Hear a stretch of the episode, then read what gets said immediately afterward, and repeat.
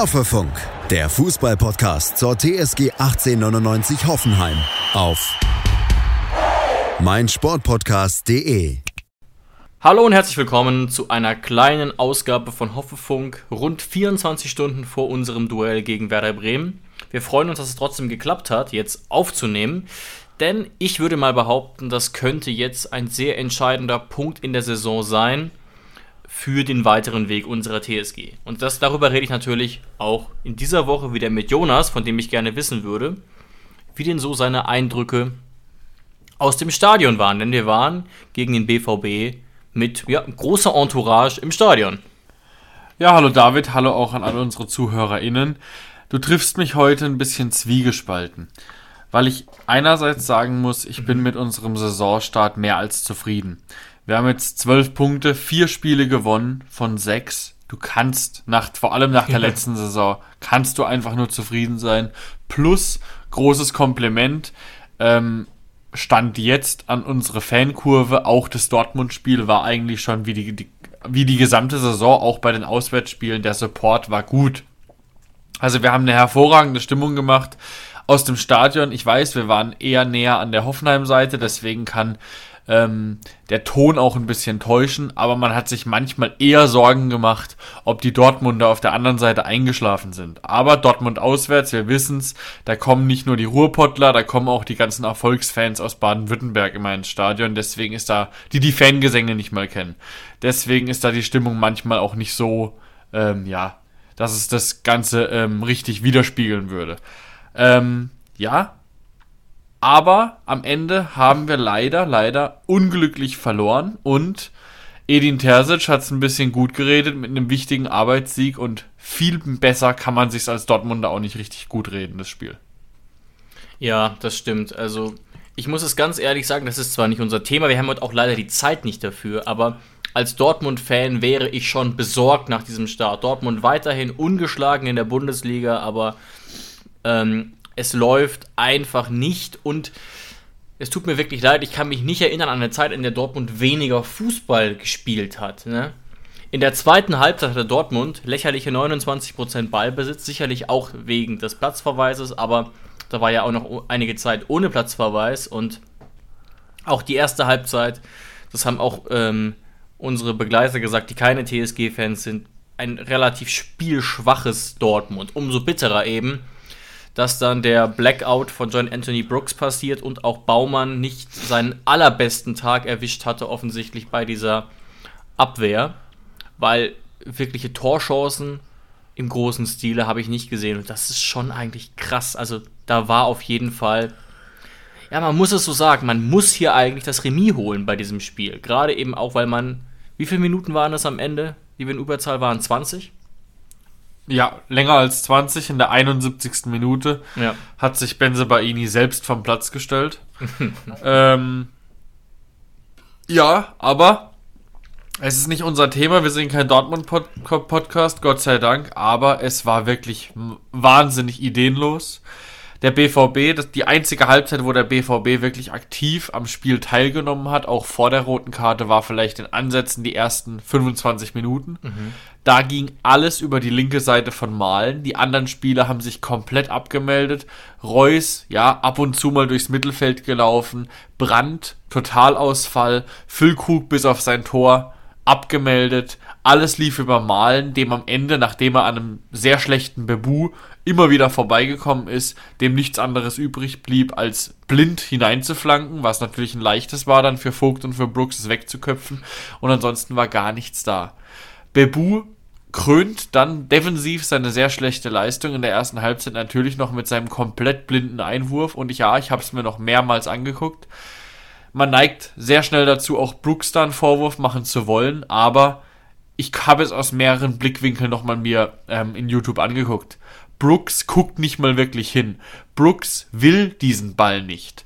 Und jeder halbwegs, mhm. ja, fußballintelligente Spieler weiß auch, dass man als Rechtsverteidiger den Innenverteidiger da nicht anwirft. Und deswegen bin ich sehr stark dabei, Brooks nicht mehr als ein Prozent des Fehlers des Gegentores überhaupt zu geben und die restlichen 99 Prozent gebe ich Ilas Bebu. Ganz klar.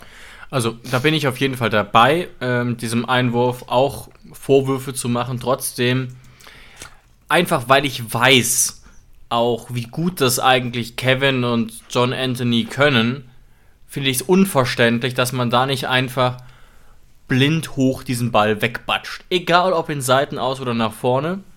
Und das ist natürlich nochmal was anderes wie dieser Fehler. Ne? Also klar, hier 100% der Schuld auf Brooks abzuladen wäre falsch. Trotzdem ähm, hat Brooks hier noch die Chance zu retten. Und auch die gute Chance zu retten, weil er gar nicht so krass angelaufen wird. Er, er reagiert halt mit der Brust und legt sich den Ball hier drei Meter vor. Und dann macht Dortmund eben das, was uns in den letzten Jahren häufiger mal vor Probleme gestellt hat, sehr, sehr schnell spielen. Da wurde mir dann fast schwindelig, wie schnell Füllkrug diesen Ball ins Tor gebracht hat. Aber es darf nicht passieren. Und ja, du sprichst es an, Jonas. Es war wirklich ein gebrauchter Tag für Ilas Bebu und ich mache das, mach das wirklich nicht so gerne. Gerade eben auch nachdem Matarazzo wirklich jetzt auch gewisse Verdienste für die TSG ähm, erreicht hat. Aber niemand kann mir doch ernsthaft erklären, warum nicht Akpoguma für Bebu reinkam ab einem gewissen ja. Zeitpunkt. Oder man ganz anders umstellt, meinetwegen.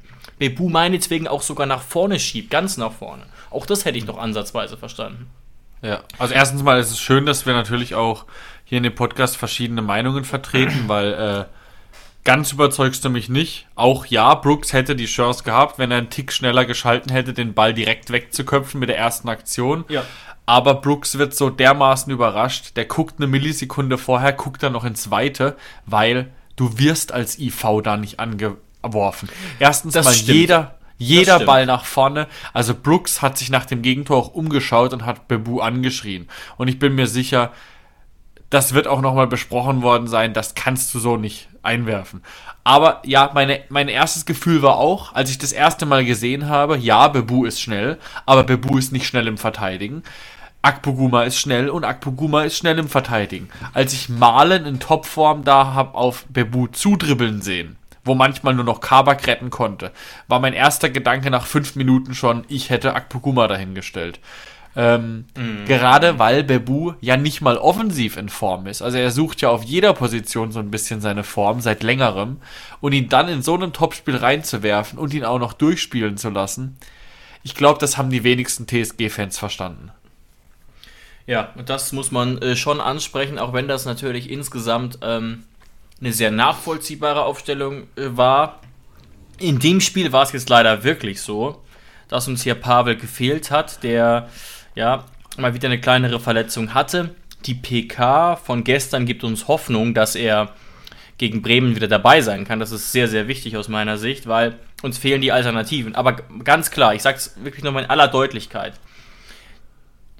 wenn Pavel nicht fit genug wäre, du musst jetzt Akpoguma da aufstellen. Auch wenn Bebu mittlerweile da eine gewisse Erfahrung hat, aber das war wirklich so wenig überzeugend und ähm, Akpoguma kann ja auch gewisse Akzente setzen, so ist es ja, ja nicht. Ne? Also, das hat einem wirklich Bauchschmerzen gemacht und äh, war wirklich äh, eine große Schattenseite des Spiels, auch wenn wir rein spielerisch ne, eigentlich total daran angeknüpft haben, was wir in den letzten Wochen so gesehen haben. Ja. Nur, dass so ein bisschen die Effizienz gefehlt hat. Man denke an den Kopfball von Grisha Brömel, den Freistoß von Robert Sko ähm, und eben natürlich die äh, mangelhafte Verteidigungsleistung. In einem Punkt muss ich dir aber nochmal explizit recht geben.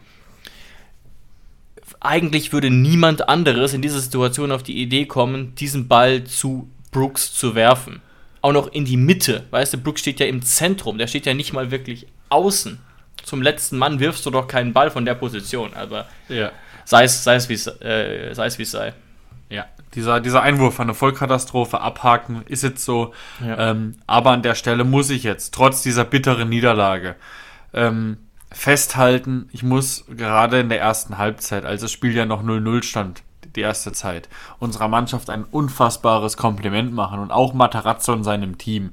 Er hat nämlich verstanden, wie kein anderer, dass man an diesem Tag den verletzten BVB anlaufen kann bis aufs Blut. Yeah. Wir haben sie gepresst, yeah. Wir haben ihnen keinen Zentimeter Platz gelassen.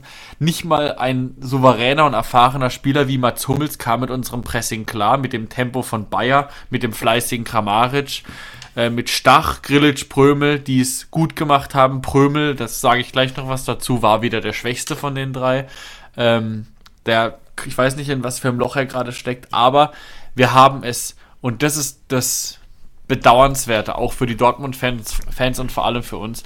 Wir haben es wie keine andere Mannschaft eigentlich dieses Jahr gezeigt, die Schwächen von Borussia Dortmund aufzudecken. Das war wirklich äh, erschreckend, was Dortmund da in der ersten Halbzeit gezeigt hat. Natürlich dann auch in Person von Mats Hummels mit seinem Fehlpass und mit seinem Foul.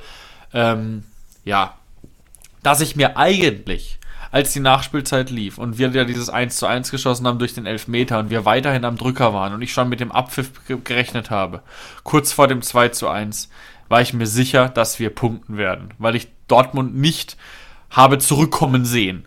Ähm, dass es dann natürlich anders kommt, ist sehr, sehr bitter.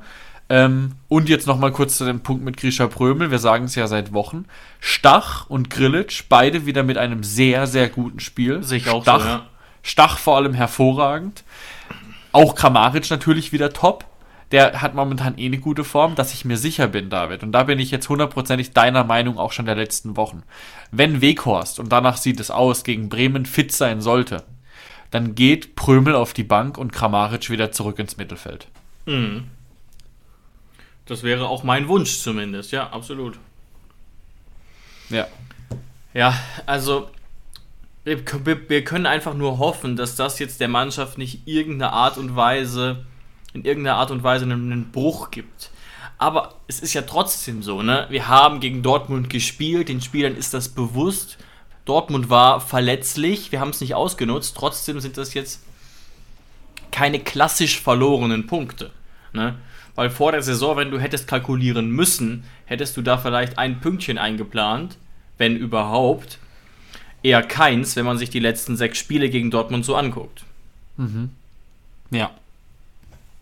Und äh, gerade den Elfmeter, den haben wir jetzt gerade einfach so übergangen. Wir haben vergessen, dass der ja in den Medien ein bisschen ähm, ja, sich erklären musste, der Elfmeter, den Kramaric dann reingehauen hat. Also Hummels gegen Stach nach seinem Fehlpass. Und ich muss dir sagen, mir wurden dann im Stadion natürlich hier von meinen Freunden auch gleich die Bilder gesehen, von the, äh, Bilder gezeigt von The Zone. Die haben ja nur Screenshots gepostet. Erstmal Chapeau The Zone, ihr habt Instagram verstanden. Clickbait überragend. Nämlich dieser erste Kontakt von Hummels, der keinerlei ursächlich war für das Fallen, war außerhalb. Das heißt, in einem Screenshot ist das kein Elfmeter. Mhm. Aber, liebe Freunde von The Zone, Fußball befindet sich nicht in einem Screenshot, sondern in einem fließenden Bild. Und dann erkennt man ganz, ganz, ganz, ganz klar, dass danach, nach diesem ersten kleinen Kontakt des Fußes, Hummels mit seinen kompletten Beinen reinrutscht in Stach. Und erst dann fällt er. Und das ist klar innerhalb. Und deswegen mhm. ist es auch eine klare, richtige Entscheidung vom Schiedsrichterteam und Clickbait-technisch von The Zone schlechte Arbeit. Punkt aus Armen. ja. Ich habe auch die Zusammenfassung im Sportstudio gesehen, wo das dann auch direkt nochmal präventiv erwähnt wurde, dass es einfach richtig war. Und das, das Bild, das das Sportstudio da liefert in der Verlangsamung, ähm, oder das Video, das, das das Sportstudio liefert, liefert da auch überhaupt keinen Zweifel. Man sieht da sogar eigentlich, dass es nicht mal auf der Linie gewesen war, sondern sogar ganz knapp innerhalb. Ähm, ja, aber wie auch immer, ähm, ich denke, wir haben uns durch den Spielverlauf diesen Elfmeter verdient. Und ja, wie, wie ich eben schon sagte, ich würde sogar noch weitergehen. Ein 2 zu 2 hätte Dortmund wirklich ohne Probleme akzeptieren müssen. Und ich glaube sogar, dass auch Terzic das Wort glücklich in den Mund genommen hat. Und das geht ja Trainern der siegreichen Mannschaft eher ungern über die Lippen, das nochmal äh, so darzustellen. Aber natürlich sei es dann auch irgendwie erkämpft worden. Was man Dortmund allerdings lassen muss, ist, wie sie sich dann in Unterzahl präsentiert haben, war überraschend stark. Da hat uns dann aber auch das Tempo gefehlt, der Mut. Ja, da hätte man wirklich nochmal deutlich mehr riskieren müssen, was wir, uns irgendwie nicht mehr gelungen ist. Von der Bank haben wir was riskiert, aber auf dem Platz irgendwie. Genau. Nicht. Genau, also das Signal war klar, was war auch klar, was Matarazzo wollte. Wir haben dann aber irgendwie relativ behäbig gespielt. Und das war dann ein bisschen schade, weil ich in der 71. dann doch relativ sicher war, das 2-2 schaffen wir noch. Ja, habe ich auch lange gedacht. Es war sehr, sehr ärgerlich. Da hätte dann auch ein Spieler wie Wekost auf jeden Fall was gebracht, weil wir kamen einfach nicht mehr durch. Und da verstehe ich dann auch Kobel, der nach dem Spiel als quasi Kapitän der Dortmunder, weil Chan ja momentan gebencht ist, die Mannschaft aus defensiver Sicht, und so denkt ja ein Torwart, massiv gelobt hat und gesagt hat, was Dortmund dann der, ab der 70. gemacht hat, war gut. Schatz, ich bin neu verliebt. Was? Da drüben. Das ist er. Aber das ist ein Auto. Ja, eben. Mit ihm habe ich alles richtig gemacht. Wunschauto einfach kaufen, verkaufen oder leasen. Bei Autoscout24. Alles richtig gemacht. Hey, Malte Asmus von meinsportpodcast.de hier. Ab März geht's weiter mit unseren 100 Fußballlegenden. Staffel 4 bereits. Freut euch auf Zlatan Ibrahimovic, Michel Platini, Cesar Luis Minotti, Paolo Maldini, um nur mal vier zu nennen. Und bis wir mit der vierten Staffel kommen, hört doch einfach noch mal rein in die bisherigen drei Staffeln. Ronaldinho, Sepp Meyer, Gary Lineker, Lothar Matthäus und viele weitere warten da auf euch. 100 Fußballlegenden. Jetzt. Überall, wo es Podcasts gibt. Was Dortmund dann der, ab der 70. gemacht hat, war gut. Und da gebe ich ihnen auch recht, weil sie haben dann wirklich gesagt, Adeyemi, du bist der schnellste Spieler der Liga. Ryerson übrigens nicht, Zwinker, Zwinker. Adeyemi, du bist schnell. Du bist vorne, alle anderen nicht mehr. Und das haben sie gnadenlos durchgezogen. Sie haben das am Ende verteidigt, wie als wären sie Darmstadt gegen Bayern. Und es ist gut gegangen. Und deswegen, ja, ich würde mir massive Sorgen machen, wenn ich Dortmund-Fan wäre, weil ich einfach seit Wochen kein gutes Spiel mehr gesehen hätte. Aber sie waren nach diesem Freitag Tabellenführer. Und die Punkte sprechen ganz klar äh, für den BVB. Ja, absolut. Aber ne, ich glaube, dass jetzt zumindest aus einer objektiven Sicht, ich hoffe, die Gefühlswelt in der Kabine ist ähnlich, aus einer objektiven Sicht ist eigentlich der Höhenflug noch nicht beendet, zumal ja jetzt morgen Abend beim ja, Topspiel sozusagen Werder Bremen kommt. Und Werder Bremen spielt eigentlich, ja, so wie man es vielleicht vom Kader her erwartet hätte, ungefähr Platz 12, hat aber jetzt eben gegen Darmstadt 4 zu 2 verloren. Das ist wirklich extrem bitter. Die Punkte hat man sich sicherlich fest eingeplant. Ähm, und ja, ich muss es nochmal sagen, ich glaube, ich habe es schon mal, nee, wir haben es priva privat mal drüber gesprochen. Wenn man sich einfach den Kader so anguckt, dann wundert man sich jetzt zumindest nicht total, dass man hier gegen Darmstadt verliert, obwohl die nur ein Drittel des Budgets von Werder Bremen haben. Ne? Klar, Duck Spore, das klingt wieder ganz in Ordnung, aber der Rest überzeugt mich eben in großen, großen Teilen nicht. Pascal Groß musste in der rechten Innenverteidigung der Dreierkette aushelfen. Ist auch irgendwie eine neue Entwicklung, der ja dann lange Sechser spielte und auch da ja eigentlich immer nur der Notnagel war. Und da könnte ich jetzt mit verschiedenen Positionen äh, äh letztlich weitermachen. Und ja. ne, bei Werder Bremen muss man vielleicht auch noch sagen, fallen jetzt Niklas Stark und Amos Pieper aus. Also wie man das kompensieren will, weiß ich auch nicht. Man muss ja dann wieder fast auf eine Viererkette gehen, was Bremen aber eigentlich nicht spielt. Ja, also da gebe ich dir vollkommen recht. Christian Groß ist es natürlich nicht Pascal Groß. Ach, sorry, Groß. klar. Pascal Groß ist der Liebling von Hansi Flick, den er jetzt zu seiner nächsten Nagelsmann hat ihn auch nominiert, nicht? ja. War ja nur ein kleiner Seitenhieb. Ja, ist ja, mir ja. eigentlich vollkommen egal, was bei der, weiß, bei der, DFB 11 abgeht. Ähm, ja, aber das Spiel Darmstadt gegen Werder Bremen war eigentlich ein hochklassiges Zweitligaspiel. Und beide Mannschaften, da bin ich mir echt sicher, gerade nach dem Verlust von Füllkrug, werden mit dem Abstiegskampf was zu tun haben. Geh auch, mit, ja. Ja, auch Werder Bremen, weil die Mannschaft ist einfach nicht gut genug, um sich langfristig da fernzuhalten von. Also wenn sie Glück haben, haben wir irgendeinen 18. Platz, der sehr deutlich 18. wird. Äh, lass es am Ende, keine Ahnung, Darmstadt sein, obwohl es momentan nicht danach aussieht. Ich glaube, Mainz und Köln werden sich halt auch noch fangen, auch wenn sie momentan Letzte sind. Ähm, und dann ist Bremen trotzdem sechs Punkten ganz, ganz schnell damit dabei. Äh, und ja, sie haben den Füllkrugwechsel nicht kompensiert bekommen. Duxch steht jetzt relativ alleine da, der macht zwar seinen Treffer, aber deutlich, deutlich weniger als noch mit seinem kongenialen Partner. Und Klar. der Kader ist einfach jetzt so langsam da angekommen. Man sagt es ja schon die ganze Zeit. Nach 2004, nach der deutschen Meisterschaft, geht es bei Werder Bremen eigentlich jede Saison ein Schrittchen zurück. Und ich glaube, jetzt ist es wirklich mit, also wenn du die zweite Bundesliga ausklammerst, in der ersten Liga kadertechnisch der Tiefpunkt des SV Werder Bremen.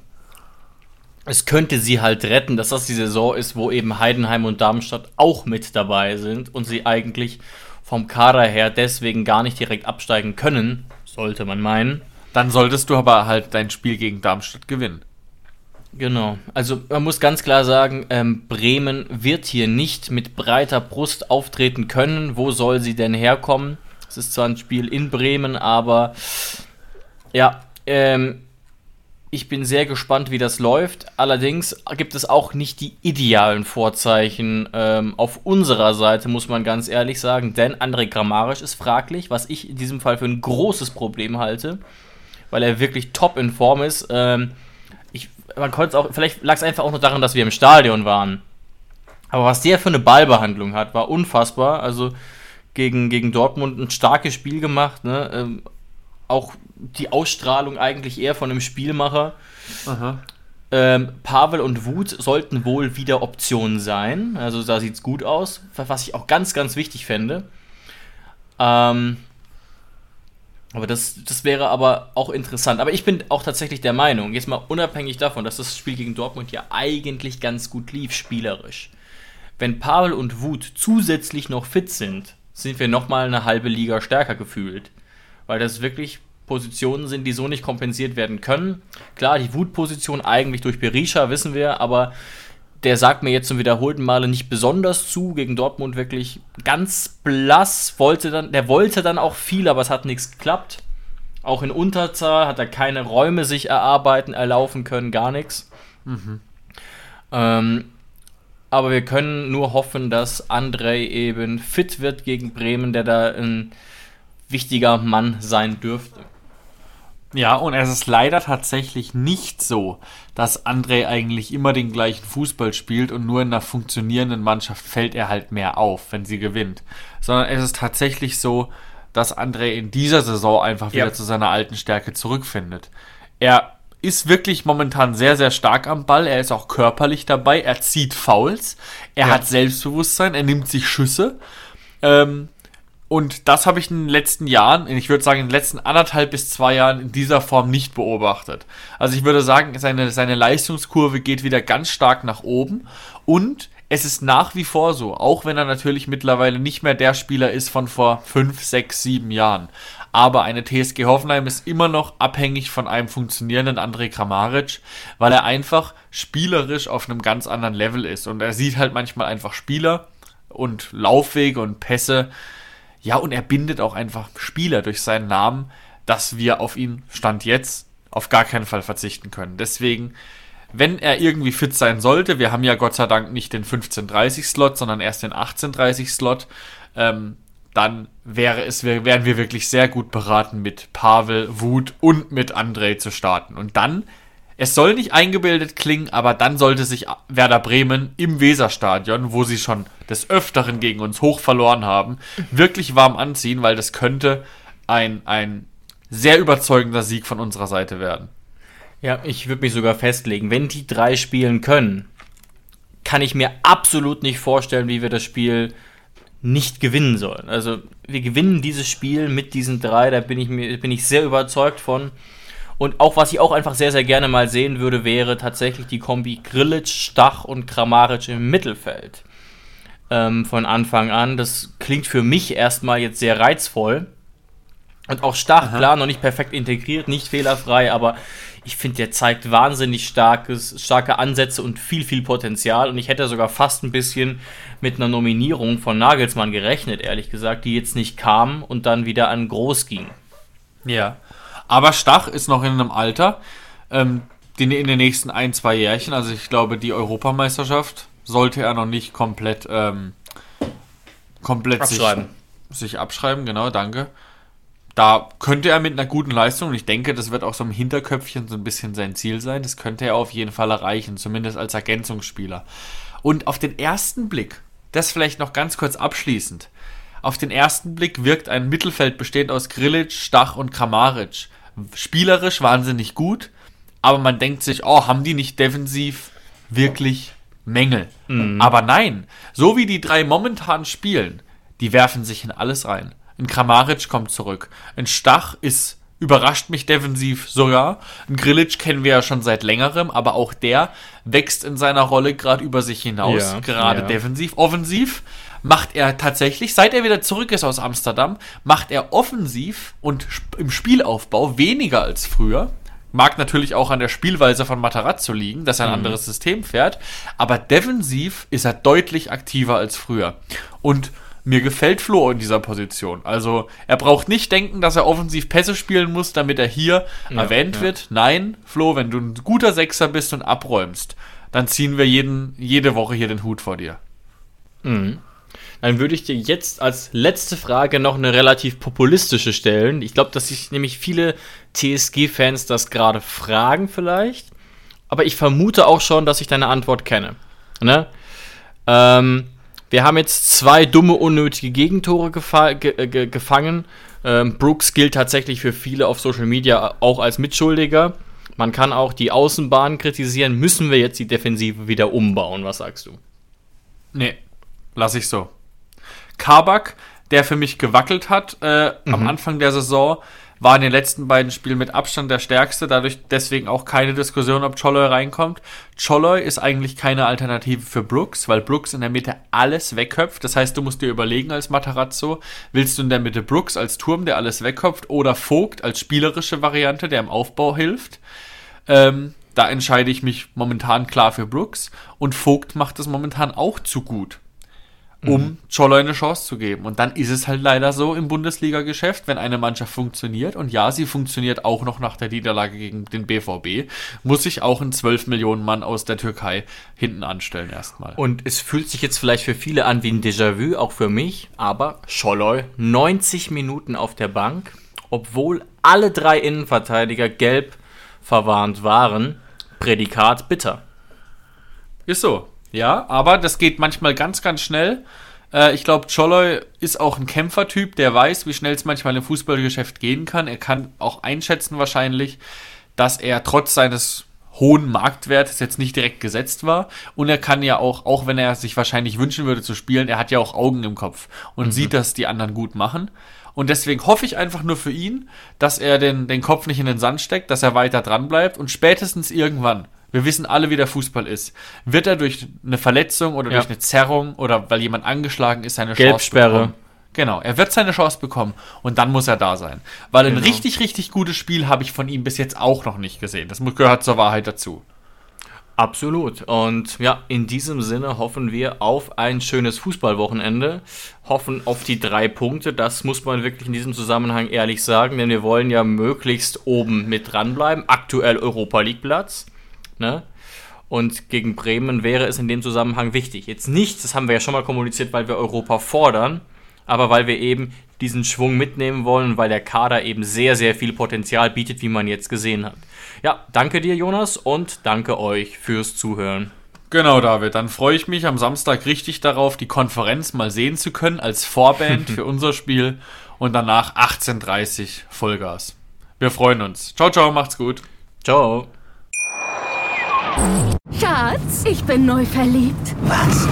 Da drüben. Das ist er. Aber das ist ein Auto. Ja, eben. Mit ihm habe ich alles richtig gemacht. Wunschauto einfach kaufen, verkaufen oder leasen. Bei Autoscout24. Alles richtig gemacht.